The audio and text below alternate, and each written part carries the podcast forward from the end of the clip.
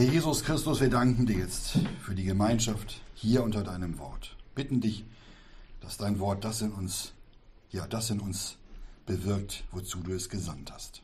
Amen. Amen. Ja, es geht heute um die Hoffnung. Die Hoffnung zu ihm hin. Wir lesen da einen Vers im ersten Johannesbrief, Kapitel 3, den Vers 3. Da ist es, und jeder, der diese Hoffnung zu ihm hat, reinigt sich selbst, gleich wie er rein ist. Wir lesen hier in diesem Vers von Reinigung und von Hoffnung. Und heute werden wir näher auf die Hoffnung eingehen. Und wenn der Herr Jesus möchte, am kommenden Sonntag dann auf die Reinigung. Heute geht es uns vornehmlich um die Hoffnung. Nämlich für die erretteten Kinder Gottes, da gibt es eine Hoffnung. Die Reinigung ist die Folge der Hoffnung zu ihm. Die Hoffnung zum ihm, das ist das Kommen des Herrn Jesus. Und zwar vor den Gerichten über die Welt. Das Kommen des Herrn Jesus, das ist für die Gemeinde, für die Braut von allerhöchster Bedeutung. Und das Wissen über die Wiederkunft des Herrn, das ist für uns tatsächlich ja eine lebendige Hoffnung. Es ist nicht das, das Wissen über unser Zuvorbestimmtsein oder das Wissen über das ewige Leben, was wir ja haben. Es ist auch nicht das Wissen über die Vergebung der Sünden oder, sondern es ist die Hoffnung zu ihm. Es betrifft die Wiederkunft unseres Herrn Jesus. Das ist die Hoffnung. Hoffnung auf das Kommende, auf das noch Bevorstehende. Und da, wo sein Wort verkündigt wird, da muss auch von der Wiederkunft des Herrn Jesus verkündigt werden. Aber vieles wurde vergessen. Es wird nicht mehr verkündigt. Denn die Hoffnung ist nicht mehr da, weil sich nicht gereinigt wird. Und sogar das Allerwichtigste, Jesus am Kreuz, die frohe Botschaft an die Menschen, es wird heute oftmals nicht mehr verkündigt. Es sind leider irdische und menschliche Dinge, die vielerorts als, als geistliche Nahrung dienen. Wir können tatsächlich von einer geistlichen Hungersnot in den Gemeinden reden. Man hört von komischen Dingen, die gar nicht im Wort Gottes stehen. Dass die Gemeinde ins Gericht kommt, dass die ersten Gerichte bereits im Gange sind, dass die Braut des Lammes nicht die Versammlung des Leibes Christi ist, sondern Israel. Und schon damals zu Zeiten Paulus, da gingen Gerüchte umher, dass die Auferstehung schon geschehen ist und dass es gar keine Auferstehung gäbe. Wir können das in 1. Korinther 15, 12 und auch in 2. Timotheus 2, 18 nachlesen. Gibt noch mehr Stellen. Viele falsche Dinge wurden den Gläubigen von falschen Lehrern aufgetischt bis heute. Und kaum einer ist in der Lage zu prüfen, was davon mit dem Wort Gottes übereinstimmt und was nicht. Und Gott fragen und beten, das tun auch viele nicht. Und heute wollen wir uns nur aufs Wort Gottes berufen und dazu einige Dinge in der Schrift näher betrachten, damit die Hoffnung in unseren Herzen wieder groß wird und uns wieder bewusst ist, was die Hoffnung zu ihm ist. In unserem Vers heißt es, und jeder, der diese Hoffnung zu ihm hat. Mit jeder sind natürlich gerettete Kinder Gottes gemeint. Die Verlorenen, die hoffen nicht und die reinigen sich auch nicht. Der Apostel hat diesen Brief an Gläubige geschrieben. Geliebte. Damit geht's los. Es wurde den Gläubigen durch Johannes von Gott mitgeteilt. Jeder, der da glaubt, dass Jesus der Christus ist, heißt es, ist aus Gott geboren. 1. Johannes 5, Vers 1. Jeder, der an den Herrn Jesus glaubt, so wie es uns die Schrift mitteilt, ist von neuem geboren aus Gott. Und bei jedem von uns geht es um die Hoffnung, die wir zu ihm haben. Wir wollen uns mit der Hoffnung zu ihm wieder vertraut machen und uns auch vergessene Dinge wieder in Erinnerung rufen. Unser Herr Jesus kommt bald. Er kommt wieder, weil er es gesagt hat. Und wenn ich hingehe, steht es geschrieben, und euch eine Stätte bereite, so komme ich wieder und werde euch zu mir nehmen, auf das, wo ich bin, auch ihr seid. Johannes Evangelium 14, Vers 3. Er kommt also wieder. Jesus kommt wieder. Er kommt wegen uns wieder. Er wird kommen. Er wird aus dem Himmel kommen und uns zu sich nehmen.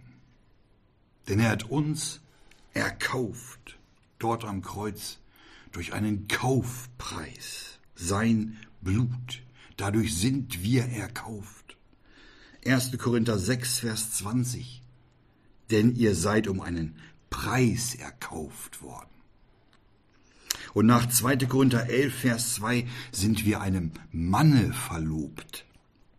Dieser Mann, das ist unser Herr Jesus. Gott geoffenbart im Fleisch. Wir gehören ihm. Sein Blut ist der ewige und gültige Kaufpreis, wodurch er seine Braut erworben hat. Seine Wiederkunft ist der Gegenstand unserer Hoffnung und all unserer Erwartungen. Wir erwarten ihn doch, oder? Dass er uns ins Vaterhaus führt, in die Herrlichkeit. Ist das nicht eine schöne und freudige Hoffnung? Und genau aus dieser Hoffnung heraus leuchtet uns doch die Liebe Gottes und die Gnade entgegen?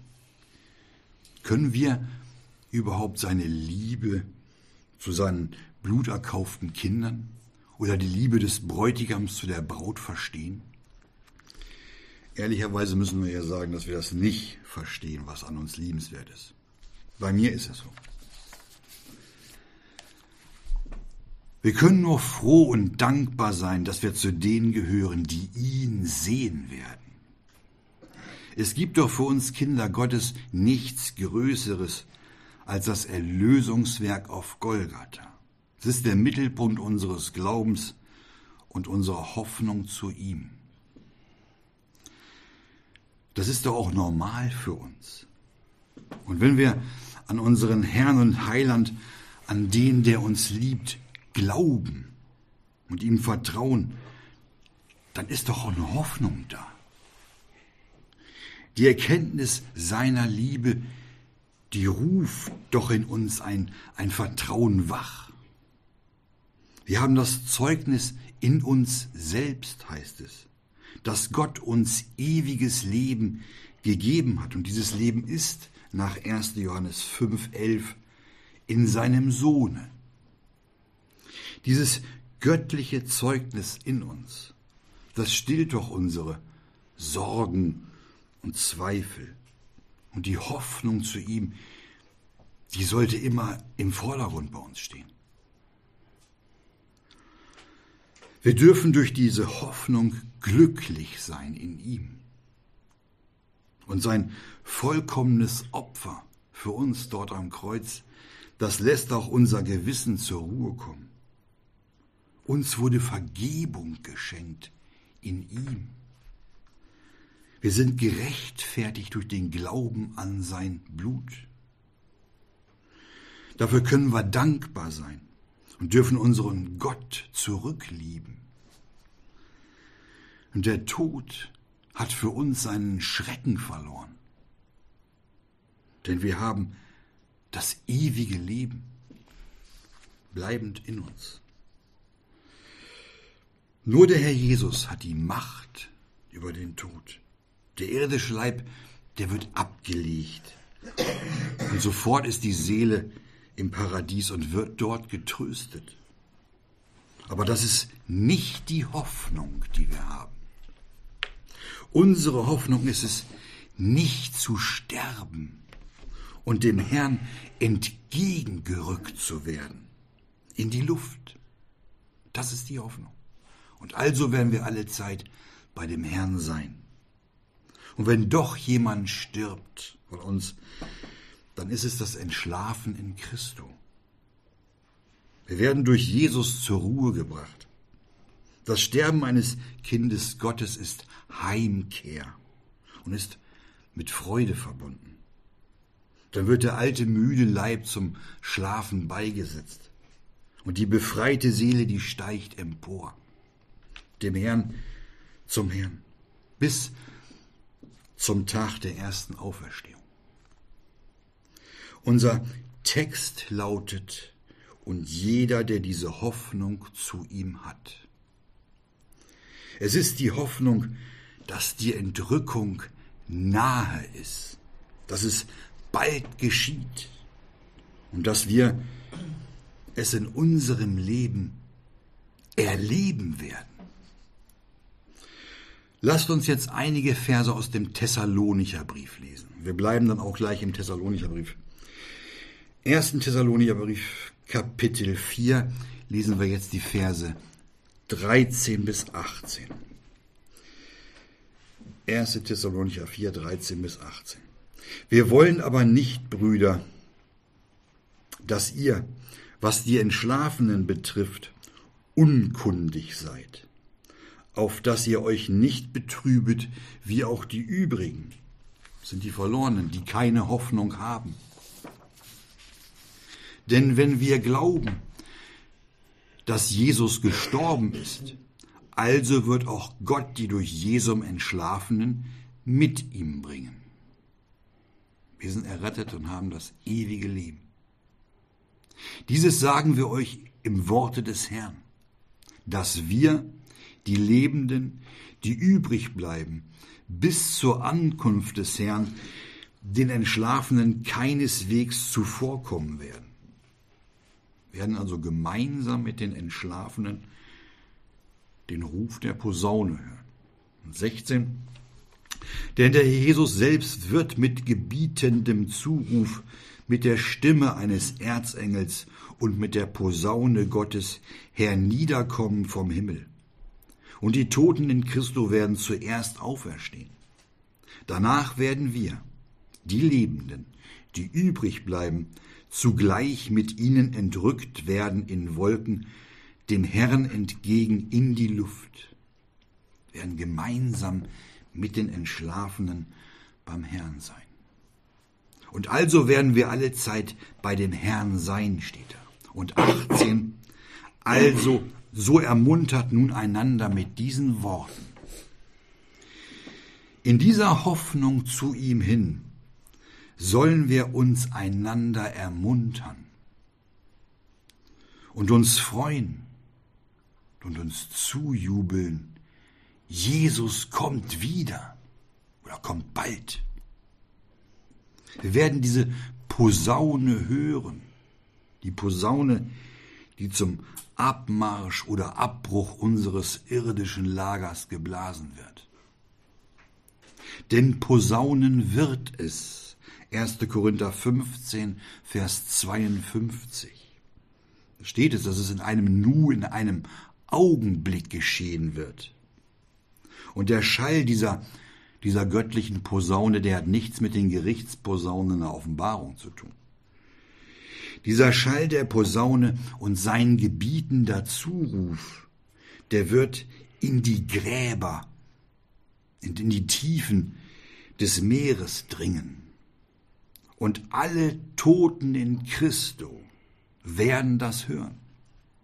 Dieser Schall der Posaune, der wird auch im Hades gehört werden. Und auch wir, die noch Lebenden, die übrig bleiben auf der Erde, werden diese Posaune hören. In diesem Augenblick, den wir nicht kennen. Denn wir wissen nicht den Tag noch die Stunde, in welcher unser Herr kommen wird. In diesem Augenblick, da wäre es doch schön, wenn wir nicht gerade am Sündigen sind. Es wäre doch schön, wenn wir nicht total erschrocken sind, wenn es posaunt. Der Paulus hatte es den Thessalonichern so ausführlich geschrieben. Die hatten Angst, nicht dabei zu sein, wenn der Herr Jesus kommt oder die Auferstehung ist schon geschehen. Es wäre schön, wenn wir bereit sind. Die Thessalonicher hatten Angst. Das kam auch noch dazu. Und die wurden auch verfolgt. Die Römer verfolgten sie. Die Juden verfolgten sie. Und etliche Gottlose, die haben damals für wenig Geld jeden verraten. Und das Neue Testament, was wir haben, das hatten die noch nicht. Aber die beteten und sie suchten die Nähe Gottes. Darum wurden sie auch verfolgt. Heute werden wir nicht verfolgt. Liegt es daran, dass wir so wenig beten und so wenig die Nähe Gottes suchen und uns nicht absondern?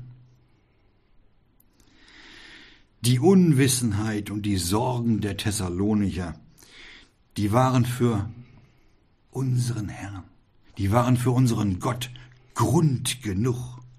Sie, die Thessalonicher, durch sein Wort, durch den Apostel Paulus zu unterweisen und sie mit Hoffnung zu versorgen.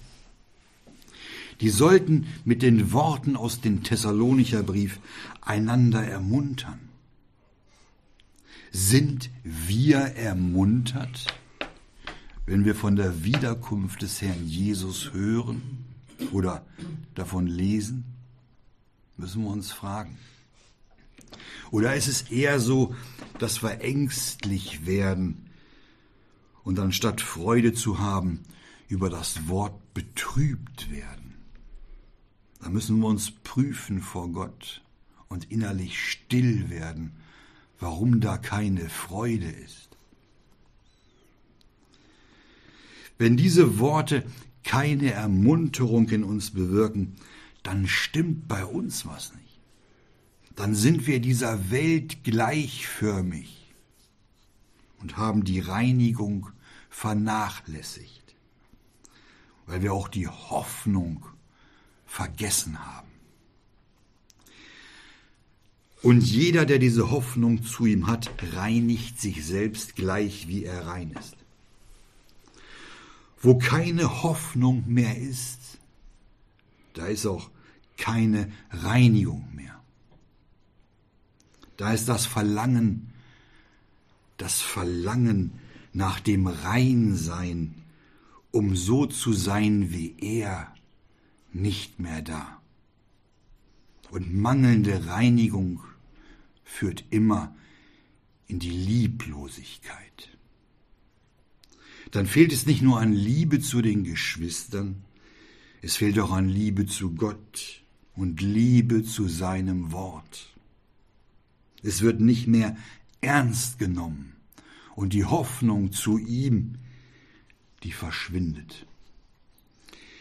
Die Erwartungshaltung, dass Jesus wiederkommt, wird immer geringer und der geistliche Schlaf immer tiefer. Die Erwartung der Rückkehr unseres Herrn Jesus muss uns doch im Glaubensleben ständig begleiten, sonst fehlt doch was.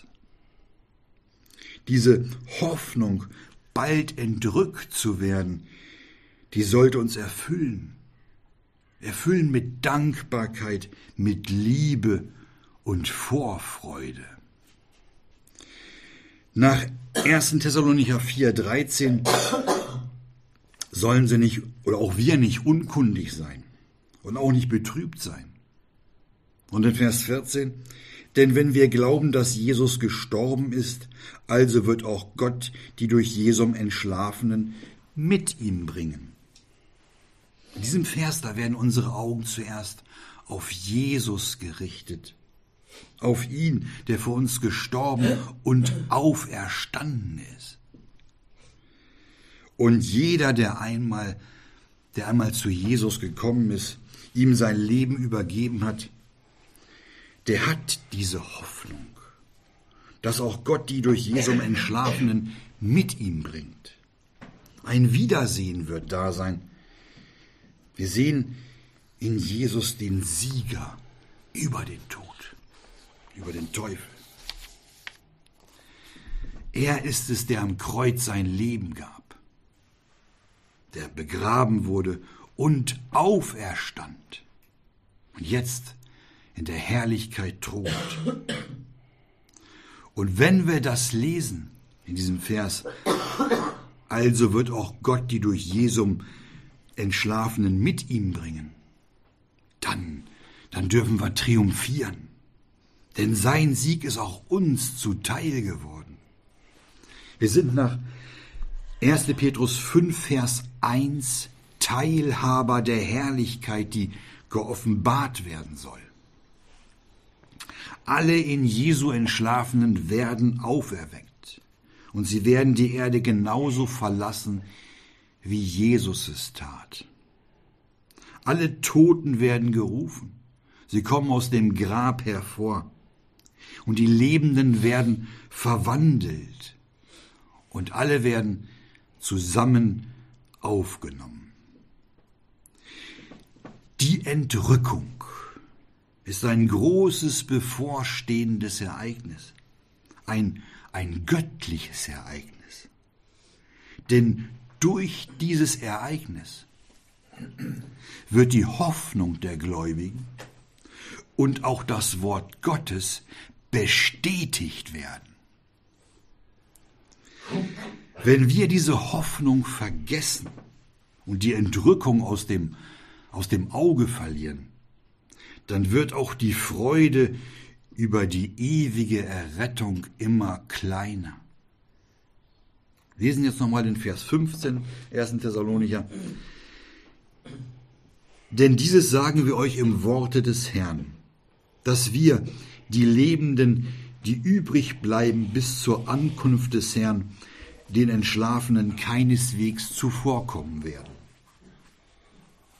Im Worte des Herrn hat er geschrieben. Paulus hatte es in Thessalonichern im Worte des Herrn geschrieben. Es war eine, eine besondere Offenbarung Gottes, die dem Paulus da gegeben wurde und die er dann an die Thessalonicher in diesem Brief weitergeben durfte. Es ist doch wirklich Gnade Gottes den Thessalonichern gegenüber und auch uns, dass wir diese Dinge wissen dürfen. Der Brief an die Thessalonicher gab den Thessalonichern und auch uns die Gewissheit über die kommenden bevorstehenden Abläufe und erklärt uns die Wiederkunft unseres Herrn Jesus. Als erstes kommt die Auferweckung der in Jesu Entschlafenen. Die haben, ja, die haben durch ihre Grablegung nichts versäumt oder irgendwas verpasst, sondern die werden, die werden die Ersten sein, die bereit sind, dem Herrn entgegengerückt zu werden. 1. Thessalonicher 4,16 Denn der Herr selbst wird mit gebietendem Zuruf, mit der Stimme eines Erzengels und mit der Posaune Gottes herniederkommen vom Himmel und die Toten in Christo werden zuerst auferstehen. Die entschlafenen Gläubigen werden also zuerst auferstehen. Sie werden zuerst die Freuden seines Kommens erleben. Die werden auferweckt, noch bevor die Lebendigen verwandelt werden. Also die verpassen nichts. Natürlich wissen wir, dass alles in einem Nu, in einem Augenblick geschehen wird. Es wird sehr schnell gehen. Aber die Reihenfolge der Abläufe werden uns ganz klar mitgeteilt. Weil Gott möchte, dass wir das wissen und nicht Unkundige sind. Weil wir eine lebendige Hoffnung haben sollen. Weil unser Herr und Heiland möchte, dass alle Erkauften da sein sollen, wo er ist. Und dazu wird der auferstandene Sohn Gottes mit gebietendem Zuruf, heißt es. Und die Stimme eines Erzengels wird diesen Zuruf weitertragen. Mit der Posaune Gottes wird er herniederkommen. Die Posaune werden wir hören. Es wird ein unüberhörbarer Ton sein. Ich habe das mal nachgelesen, eine Posaune, die man hier auf der Erde bläst, die kann eine Lautstärke von über 100 Dezibel erreichen. Das ist schon laut. Aber ganz gewiss wird die Posaune Gottes noch viel, viel lauter sein. Und alle Gläubigen in Christo, die Entschlafenen und die Lebendigen, die werden das hören und seinen Ruf hören und dem sofort Folge leisten. Alle Toten in Christo werden auferstehen und alle Lebenden, die werden verwandelt werden. Vers 17. Danach werden wir, die Lebenden, die übrig bleiben, zugleich mit ihnen entrückt werden in Wolken, dem Herrn entgegen in die Luft. Und also werden wir alle Zeit bei dem Herrn sein. Dann werden alle zusammen in die Luft emporgehoben, in die Wolken, dem Herrn entgegen in die Luft. Dort werden wir unserem Herrn Jesus begegnen und ihn das erste Mal sehen. Und dann gibt es keine Trennung mehr. Und unsere Hoffnung, die wird für alle Ewigkeit erfüllt sein. Und dann hoffen wir nicht mehr. Dann schauen wir. Das wird auf uns zukommen. Und jeder Tag, der vergeht, der bringt uns der Wiederkunft des Herrn Jesus ein kleines Stückchen näher. Vers 18, so ermuntert nun einander mit diesen Worten. Es wäre schön, wenn wir uns alle durch diese Worte ermuntern lassen. Es steht so geschrieben. Es ist Gottes Wort. Es ist der Wille Gottes, sich mit diesen Worten zu ermuntern. Und wir, wir sind ja vergesslich. Und mögen wir noch so vergesslich sein, aber es ist das größte und kommende, bevorstehende Ereignis, diese Entrückung. Und jeder, der diese Hoffnung zu ihm hat, reinigt sich selbst gleich, wie er rein ist. Diese Hoffnung wird sich erfüllen. Es wird genauso passieren wie wir es gelesen haben. Und dann werden unsere Augen auf den Herrn Jesus gerichtet sein. Und unsere Herzen, die werden von ihm erfüllt sein. Und wir werden auch die erkennen, die vor uns entschlafen sind. Wir werden andere Gläubige wiedersehen. Der Jesus hatte gesagt in Johannes 16, Vers 22, ich werde euch wiedersehen. Und euer Herz wird sich freuen und eure Freude nimmt niemand von euch. Es ging ja um die Freude der Jünger nach seiner Auferstehung. Denn nach Johannes 20, Vers 20 freuten sich die Jünger, als sie den Herrn sahen. Aber unsere Freude, den Herrn zu sehen, die wird sicherlich nicht geringer sein. Wir werden ihn sehen, werden ihm gleich sein. Und jeder einzelne von uns wird seine besondere Freude haben und sie auch in Gott genießen. Und die Freude des Einzelnen, die wird auch die gemeinsame Freude von allen sein. Wir werden seinen Namen erheben und ihn loben und niemals wieder voneinander getrennt sein. Unsere Hoffnung, die wird dann Wirklichkeit sein, in Ewigkeit. Und die Stätte, die Stätte, die uns der Herr Jesus in Liebe bereitet hat, diese Stätte, die wird alles übertreffen, was wir uns jemals vorgestellt haben. Diese Verse aus dem Thessalonicher Brief wurden auch uns zur Ermunterung gegeben. Wir sehen hier sehr schön, wie der Herr Jesus um die Thessalonicher, aber auch um uns besorgt ist. Der Paulus, der wollte die Thessalonicher besuchen, er wollte dahin reisen. Lesen das mal im ersten Thessalonicher Kapitel 2 ab Vers 17.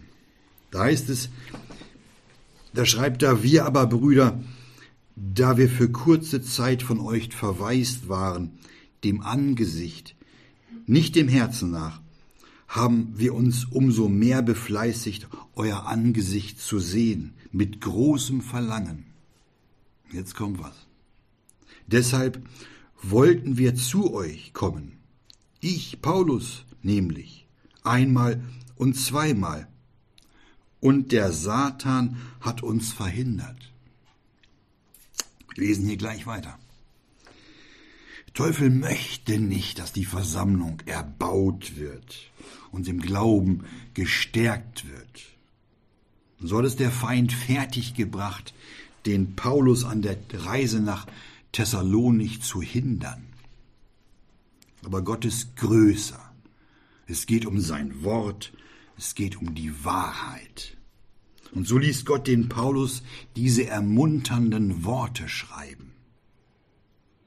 Was werden sich die Thessalonicher beim Lesen des Briefes gefreut haben?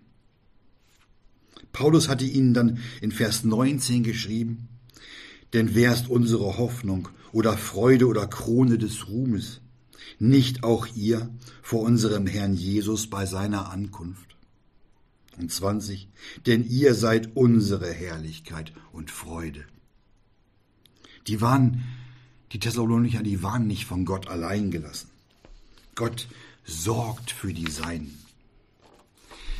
In diesem ersten Brief an die Thessalonicher da hatte Gott für die Erbauung und Ermunterung der Gläubigen gesorgt. Und genauso ist er auch besorgt um uns. Könnte, das könnte auch der Brief an die Bremerhavener sein. Es ist doch wirklich eine ermunternde Botschaft. Seine Wiederkunft. Aber es nützt nichts, nach Hebräer 4, Vers 2 nützt es nichts, wenn wir es nur hören und sein Wort nicht mit Glauben vermischen. Was haben wir heute gehört? Der Herr Jesus wird kommen und uns in die Herrlichkeit entrücken. Der Herr Jesus wird uns im Himmel willkommen heißen werden sein Angesicht sehen, werden seine Stimme hören. Und seine Herrlichkeit, die über allem strahlt, die wird unendliche Freude und Friede für uns sein.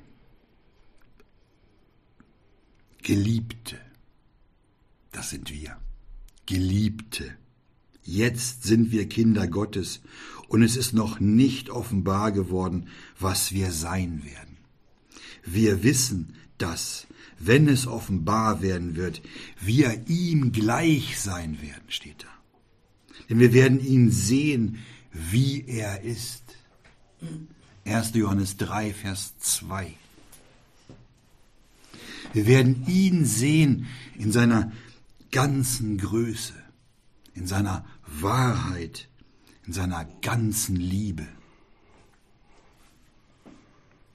Dieses kommende Ereignis, Das wird unsere Freude völlig machen.